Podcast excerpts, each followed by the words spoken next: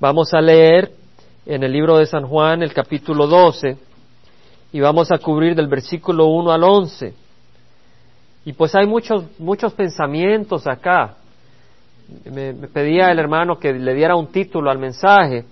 Uno de los mensajes sería María de Betania. Sería un título. Pero yo creo que al Señor no lo podemos poner en un mensaje, en un título.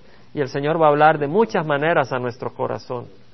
Vamos a orar para que el Señor unja a este instrumento indigno, pero él sabe, sabemos que Él así lo hace, porque Él es fiel. Padre Santo, venimos ante ti, te damos este tiempo para que tu palabra fluya con poder, en espíritu y verdad, Señor, para que los corazones reciban tu palabra como la palabra de Dios que es, la recibamos con entendimiento, abre nuestro entendimiento, ata al enemigo, no permitas que hayan fuerzas que traigan eh, disturbia nuestra mente, pero que podamos entender clara y poderosamente tu palabra y que produzca el fruto para el cual tú nos la das, Señor, ese alimento tan precioso. Aparta este instrumento, Señor, que solo lo tuyo salga. En nombre de Cristo Jesús te lo pedimos y te damos gracias porque alimentarás a tu pueblo. Amén. Gloria al Señor. Capítulo 12, versículo 1 de San Juan. Dice, entonces Jesús, seis días antes de la Pascua, vino a Betania, donde estaba Lázaro, al que Jesús había resucitado de entre los muertos. Vemos acá dos cosas. Jesús vino antes de la Pascua no fue después, porque él iba a ser sacrificado el día de la Pascua, porque él es el que cumple el Cordero Pascual. En el Antiguo Testamento el Cordero Pascual representaba a quien iba a venir a morir por nosotros, que puede quitar los pecados del mundo, que es Cristo Jesús, porque la sangre de corderos ni de machos cabríos puede limpiarnos de los pecados, pero la sangre del Hijo de Dios sí. Ahora, él vino a Betania. Betania es un pequeño, una pequeña aldea en el Monte de los Olivos a tres kilómetros de Jerusalén.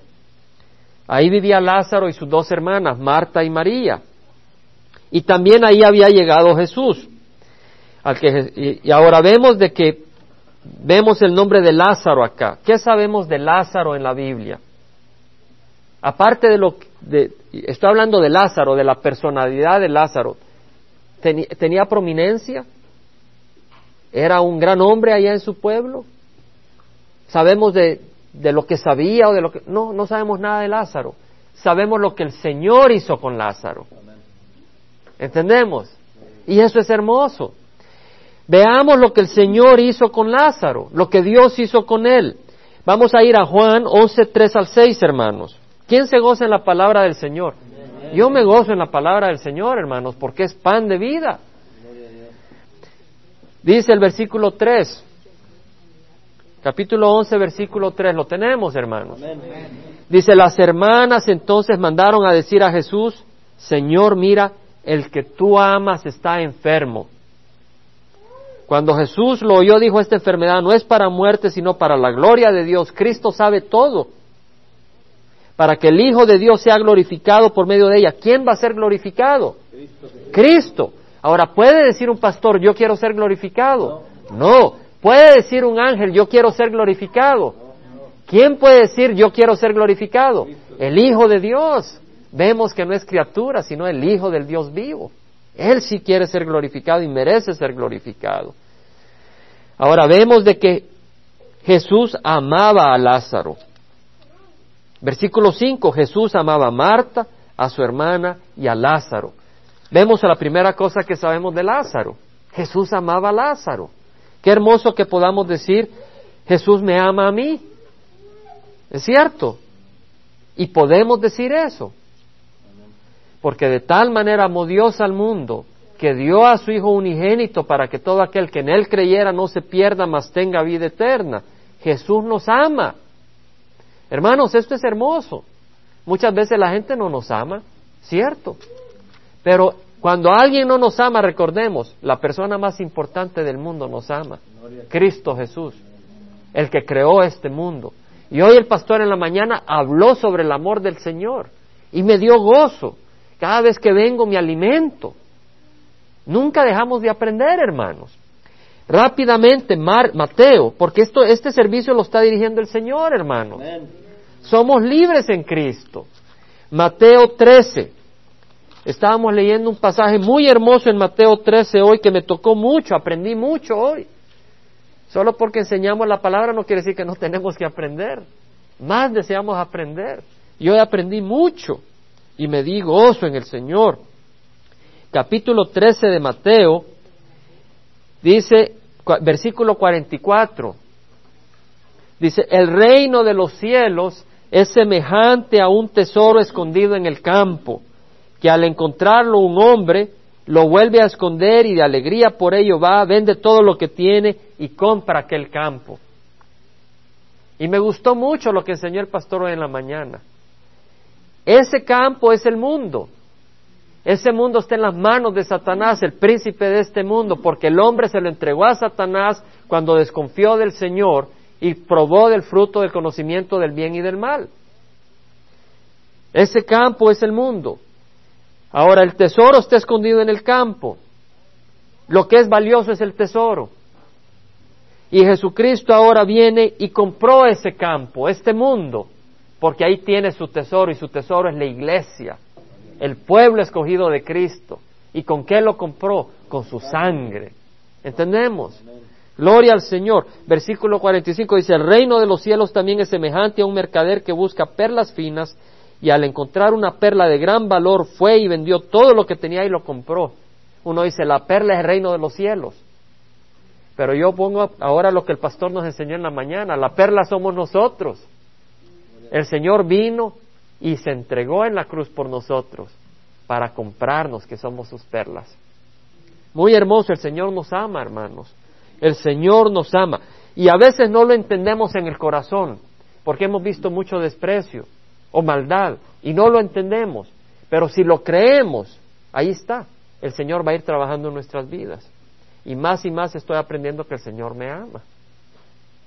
Hace unos, unas veces, una, tal vez será unas tres semanas, estábamos en el servicio de oración el sábado en la noche. Y uno de los hermanos me dice, te amo, no sé por qué, pero te amo, me dice.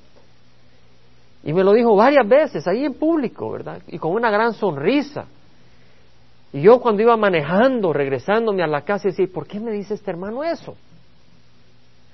Yo decía, Él me ama porque Él no ve toda la maldad que hay en mi corazón. ¿Verdad? Pero hermanos, así es el Señor. Él nos cubre con la sangre de Cristo.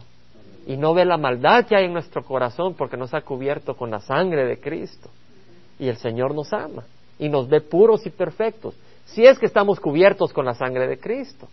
Porque si la apartamos y queremos ser limpios por nuestra propia justicia, el Señor ve entonces porque la sangre no nos cubre y ve la maldad de nuestro corazón y el Señor no tiene comunión con nosotros.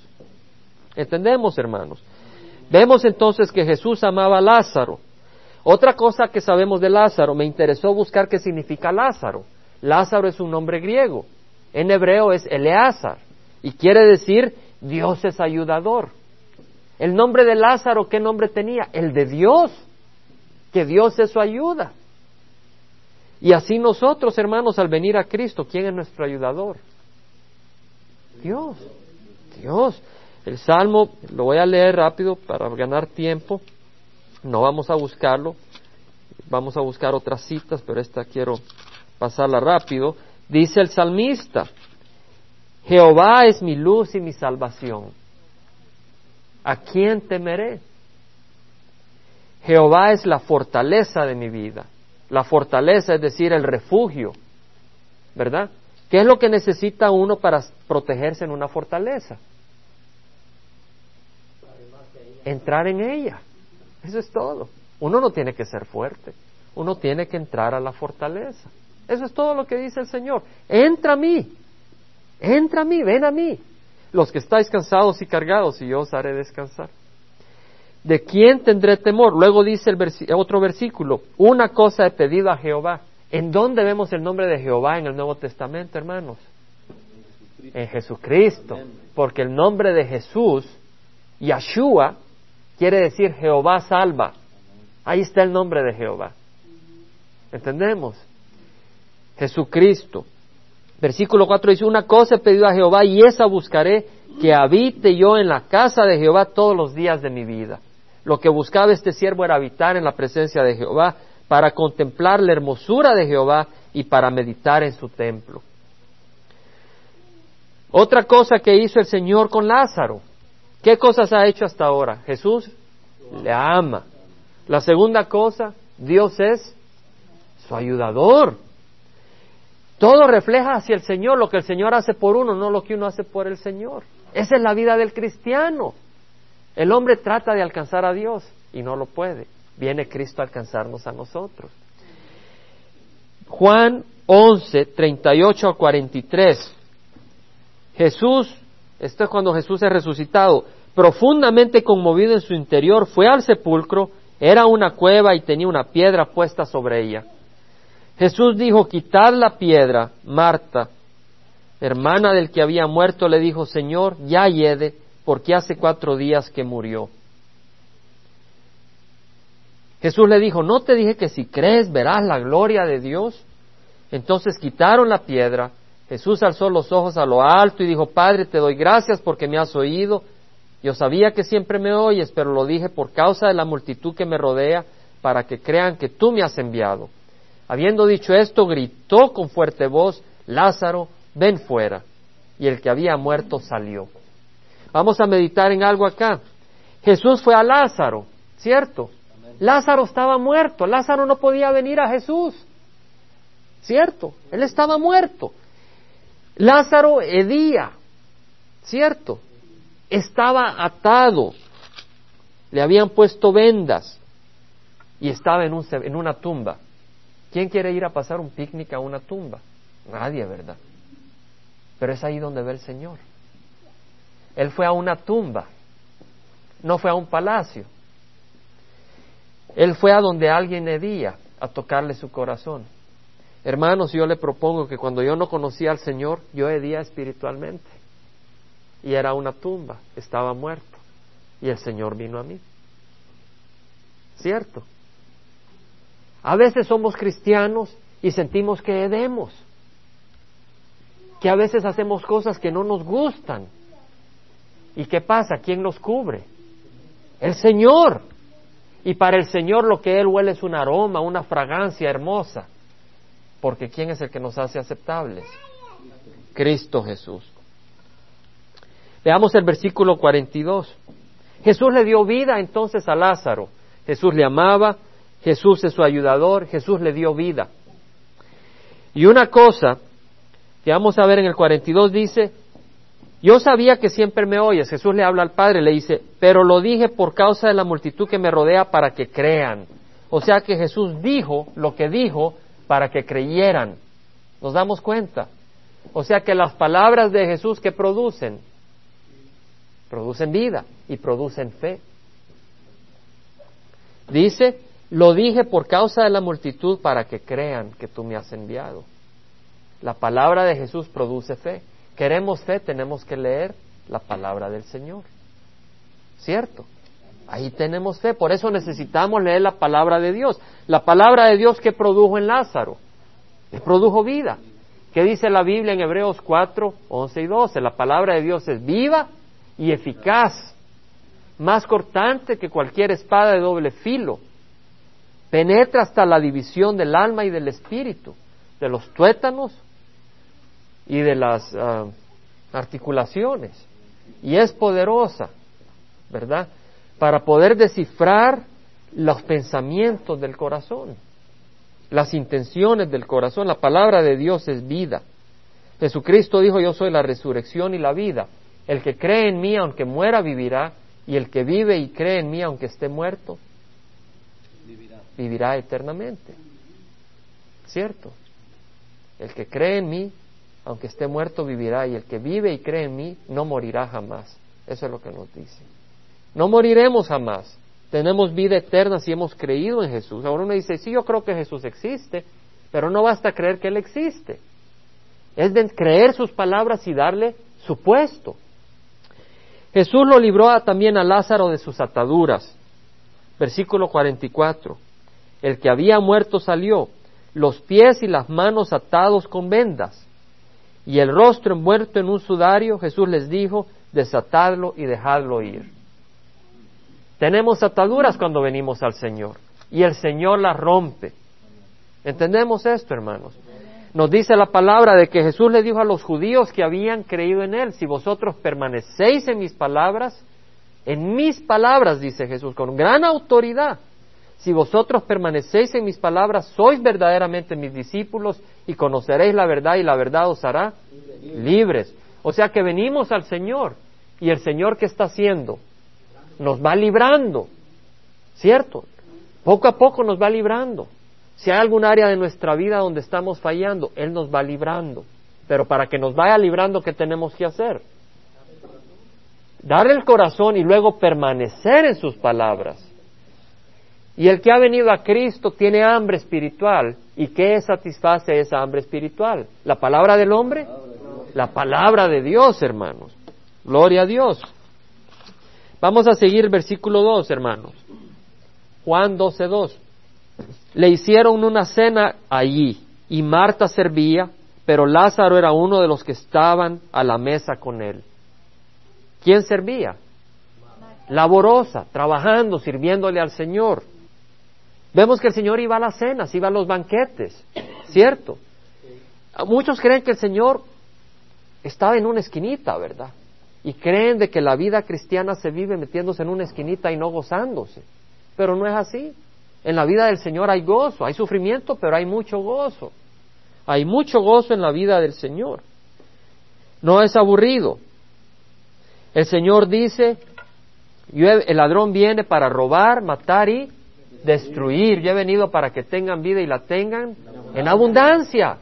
Jesús vino para que tengamos vida en abundancia. Cuando yo visito a Doña María y nos ponemos a hablar del Señor, nos gozamos, ¿verdad mi vecina? Nos gozamos. Y cuando yo la veo me gozo. ¿Por qué? Porque sé que ama al Señor. Y el espíritu en mí, que no es mío, sino que el Señor me ha dado, se regocija. ¿Quién hace la obra? El Señor. El Señor. Y nos gozamos. Y así cuando compartimos unos con otros. Iba de viaje con mi jefe. Y en el avión íbamos compartiendo y nos empezamos a gozar. El Señor nos da mucho gozo. Gloria al Señor. Dice Apocalipsis 3:20, yo estoy a la puerta y toco. Si alguien escucha mi voz y abre la puerta, yo entraré. ¿A qué? A limpiar la casa. A cenar con él y él conmigo. Y luego limpiar la casa. ¿Cierto? Él la va a limpiar. No nosotros. Muchas veces nosotros queremos clean our act, decimos en inglés, queremos limpiar el acto de nuestras vidas y no se puede, hermanos. Tenemos que abrirle el corazón y el Señor entra y limpia nuestras vidas. Él es el que hace la obra. Ahora vemos, entonces María, versículo 3, tomando una libra de perfume de nardo puro que costaba mucho, ungió los pies de Jesús y se los secó con los cabellos y la casa se llenó con qué? Con la fragancia del perfume. Y Judas Iscariotes, uno de sus discípulos, el que iba a entregar, le dijo, ¿por qué no se vendió este perfume por trescientos denarios y se dio a los pobres?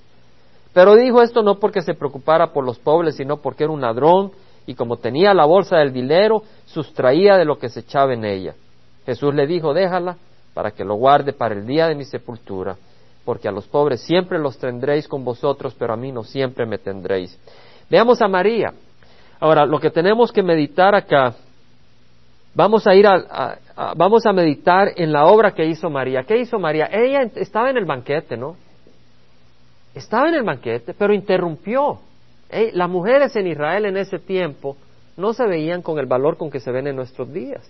No existía el movimiento de liberación femenina. Entonces, eh, las mujeres no se veían con el mismo valor. Pero María se toma el valor de interrumpir este banquete y derrama perfume sobre nuestro Señor. Y luego con su cabello le limpia los pies. Vamos a ver Lucas, hermanos, capítulo 10 versículo 38. Otro pasaje donde vemos a Marta y a María. María ungiendo, Marta trabajando. Capítulo 10, versículo 38. Dice, mientras iban ellos de camino, él, Jesús, entró en cierta aldea y una mujer llamada Marta le recibió en su casa. Y ella tenía una hermana que se llamaba María, que sentada a los pies del Señor escuchaba su palabra. ¿Dónde estaba María? sentada a los pies del Señor, escuchando, dándose gusto. Marta trabajando y preparando. Pero Marta se preocupaba con todos los preparativos. Y acercándose a él le dijo, Señor, ¿no te importa que mi hermana me deje servir sola? Dile pues que me ayude. Vino al Señor para pedir justicia. Respondiendo el Señor le dijo, Marta, Marta, tú estás preocupada y molesta por tantas cosas, pero una sola cosa es necesaria y María ha escogido la parte buena, la cual no le será quitada. ¿Cuál era la cosa necesaria? Estar a los pies de quién? De Jesucristo. Una sola cosa es necesaria. No tenemos que ir de puerta en puerta. ¿Entendemos? No tenemos que ir a la catedral, ¿verdad? De rodillas subiendo escaleras. No tenemos que encender candelas, ¿verdad? Tenemos que estar únicamente a los pies de quién? De Jesucristo. Y María no estaba aburrida. Si estuviera aburrida se hubiera ido a ayudarle a Marta. María se estaba dando gusto a los pies de Jesucristo. Y eso es lo que pide el Señor. Hace cuatro años este pasaje me tocó mucho. Y preparé unos pensamientos y se los voy a leer. Dice así, habla de este pasaje de María ungiéndole los pies a Jesús. Dice así, ella lo había visto caminando bajo el sol caliente, atravesando los caminos polvorientos de Judea. Ella había visto su corazón compasivo mientras tocaba al pobre y sanaba al enfermo. Ella estuvo ahí cuando los líderes religiosos desataron su rabia contra el Maestro ella saboreaba la victoria cada vez que él brillantemente respondía a sus enemigos que trataban de atraparlo con palabras. Ella había visto su justicia brillar como un sol resplandeciente y había presenciado su gran poder. Y ahora ella se había sentado a sus pies, oyendo sus palabras de vida, disfrutando esa paz que no se puede expresar con palabras. Ella admiraba y amaba a su Maestro y Señor Siendo mujer ella no aspiraba a puestos importantes o a un ministerio influyente. Las mujeres no eran consideradas de mucho valor en esos días en Israel, pero ella había visto los largos días que él pasaba ministrando a las multitudes. Ella había visto los caminos polvorientos que él recorría, los necesitados que en grandes jornadas y largas jornadas él tocaba, y hasta los enemigos que él tuvo que confrontar constantemente. Así pues un día ella vino a él y simplemente derramó tiernamente sobre él un perfume de exquisita fragancia y alto precio. Ella le dio todo lo que tenía, quería refrescar a su maestro, su señor. La gente quedó enmudecida, en estado de shock. ¿Cómo era posible que una mujer interrumpiera el banquete? Y todo ese derroche de lujo, un perfume de gran costo desperdiciado sobre pies cansados y polvorientos.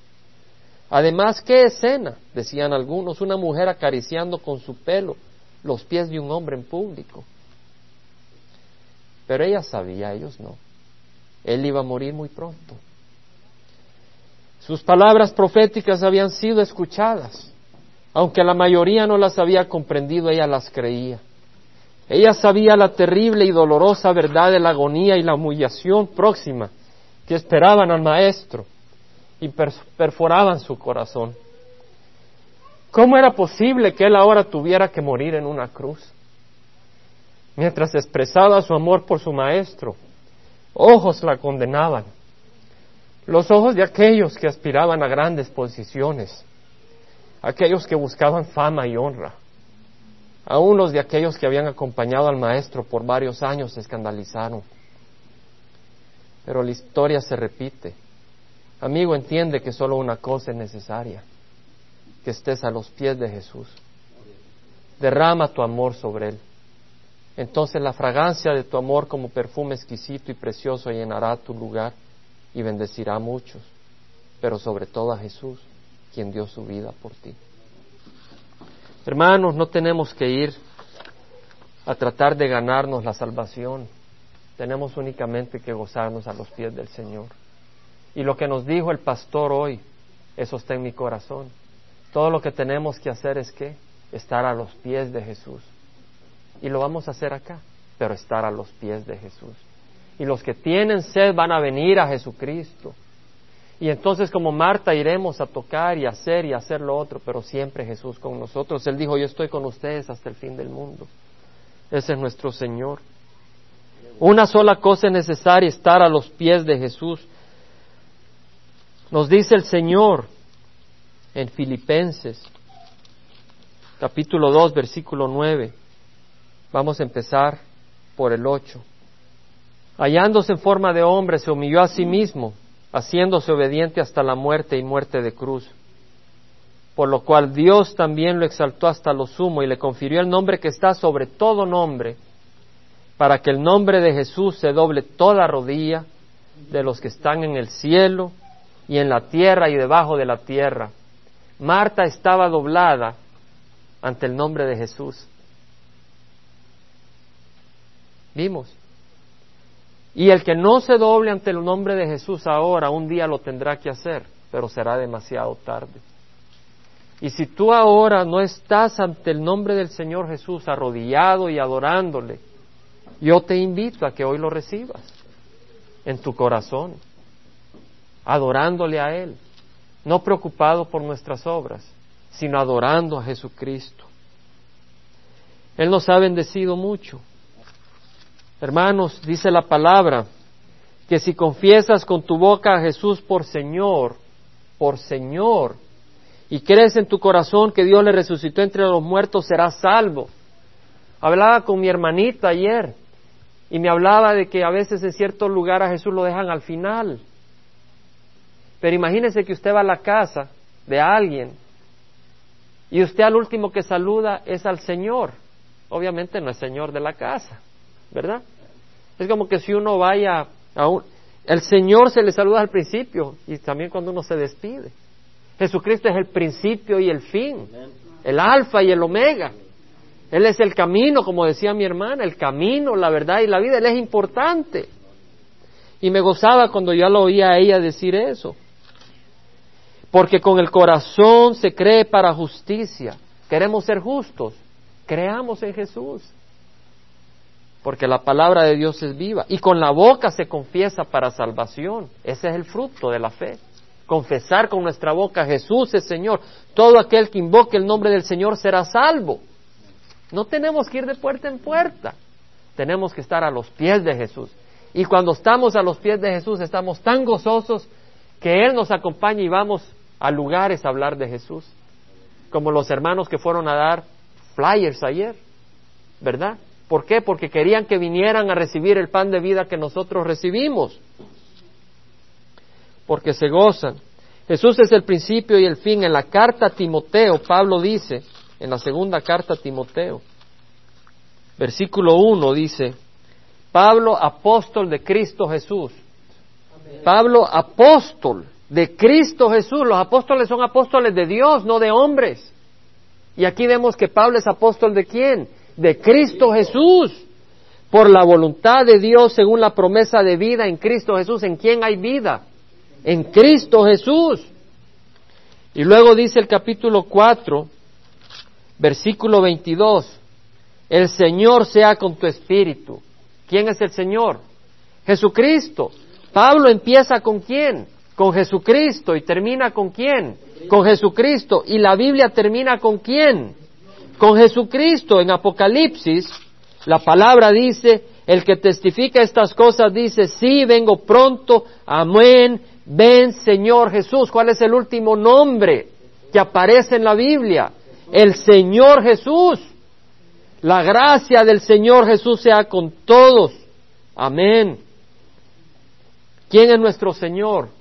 Jesucristo. Y nos gozamos que Él nos ha escogido como perlas porque Él nos ama. Pero Judas traicionó a Jesús. Y él dice, no venda, en vez de haber derramado ese perfume, le dice a María, ¿por qué no lo vendieron para los pobres? Parecía que su intención era buena. Allá en El Salvador, la patria de donde vengo, muchos están hablando de un evangelio social para reformar el país, pero dejan a Jesucristo aparte. Dicen, ayudémosle a los pobres. Y eso es muy bueno. ¿Quién amaba a los pobres más que Jesús? Pero esta gente quiere ayudarles sin ofrecerles a Cristo. entendemos, para llevarse la gloria ellos mismos, muchos en nuestros países, en Latinoamérica. El Señor Jesús es quien da vida y es el único que nos libra. Judas traicionó a Jesús y hay muchos que han traicionado a Jesús porque no lo ponen como primero ni como último, sino que lo ponen como algo menos. Jesús sabía de su muerte, tal como leímos en Juan 12, Jesús sabía de su muerte porque dice, déjala para que lo guarde para el día de mi sepultura. 12.7. O sea, que, que dejara que lo echara ese perfume porque estaba ungiendo a Jesucristo, porque Jesús ya iba a morir, Jesús sabía que iba a morir. Para eso había venido. Veamos lo que pasa. Entonces la gran multitud de judíos, vamos a leer versículo 9, se enteró de que Jesús estaba ahí y vinieron no solo por causa de Jesús, sino también por ver a Lázaro, a quien había resucitado de entre los muertos. Pero los principales sacerdotes resolvieron matar también a Lázaro, porque por causa de él muchos de los judíos se apartaban y creían en Jesús. Vemos la ceguera de estos hombres. O sea que vieron la resurrección de Lázaro y en vez de glorificar a Jesucristo querían matar a Jesucristo y querían matar a Lázaro. ¿Verdad? Me decía alguien, ¿y estas personas por qué son ciegas? Bueno, y aquí, ¿por qué estos sacerdotes eran ciegos? Dice el Señor Jesús en Juan 7, 17, ya lo hemos leído, no necesitan buscarlo. Si alguien quiere hacer la voluntad de Dios, sabrá si mi enseñanza es de Dios o si hablo de mí mismo. No es ceguera visual, es ceguera de corazón. O uno quiere hacer la voluntad del Señor, o uno no quiere saber nada del Señor. ¿Verdad? Como nos decía el pastor en la mañana, el Señor hablaba en parábolas para ver quién realmente le buscaba. El que le buscaba iba a buscar esas parábolas y buscar entenderlas. El que no buscaba al Señor ya no quería saber de la palabra. Es cuestión del corazón. Y si tú ahora sientes el deseo de hacer a Jesús Señor de tu vida, cierra los ojos, vamos a cerrar los ojos. Si tú ahora sientes el deseo de recibir a Cristo como Señor y Salvador de tu vida, como Señor y Dios mío, como dijo Tomás, Señor mío y Dios mío, quieres tener esa fe, hemos leído la palabra de Cristo que da fe. Si tú quieres recibir a Cristo y decirle, tú eres mi Señor, el Padre te envió para darme vida, tú existes desde el principio. Y yo conozco mis pecados, te pido perdón, entra y límpiame con tu sangre. Si tú quieres eso, levanta la mano, todos con las manos, con los ojos cerrados. Dios le bendiga, Dios le bendiga. Vamos a hacer esta oración. Con los ojos cerrados todos, vamos a hacer una oración y la hacen conmigo. Y el Señor le va a dar vida eterna, porque así lo promete su palabra. Vamos a orar. Padre Santo, díganlo en su corazón, Padre Santo, te pido perdón por mis pecados. Limpia mi corazón. Tu sangre me limpia. Gracias por venir a mi corazón. Hoy soy tu hijo, tú eres mi padre. Enséñame a caminar en santidad. Si peco, ayúdame, pero soy tu hijo y ya no me echas fuera de tu casa, porque tú me amas. Amén. Gloria al Señor. Gloria al Señor. Tienes vida eterna. Esa es la palabra.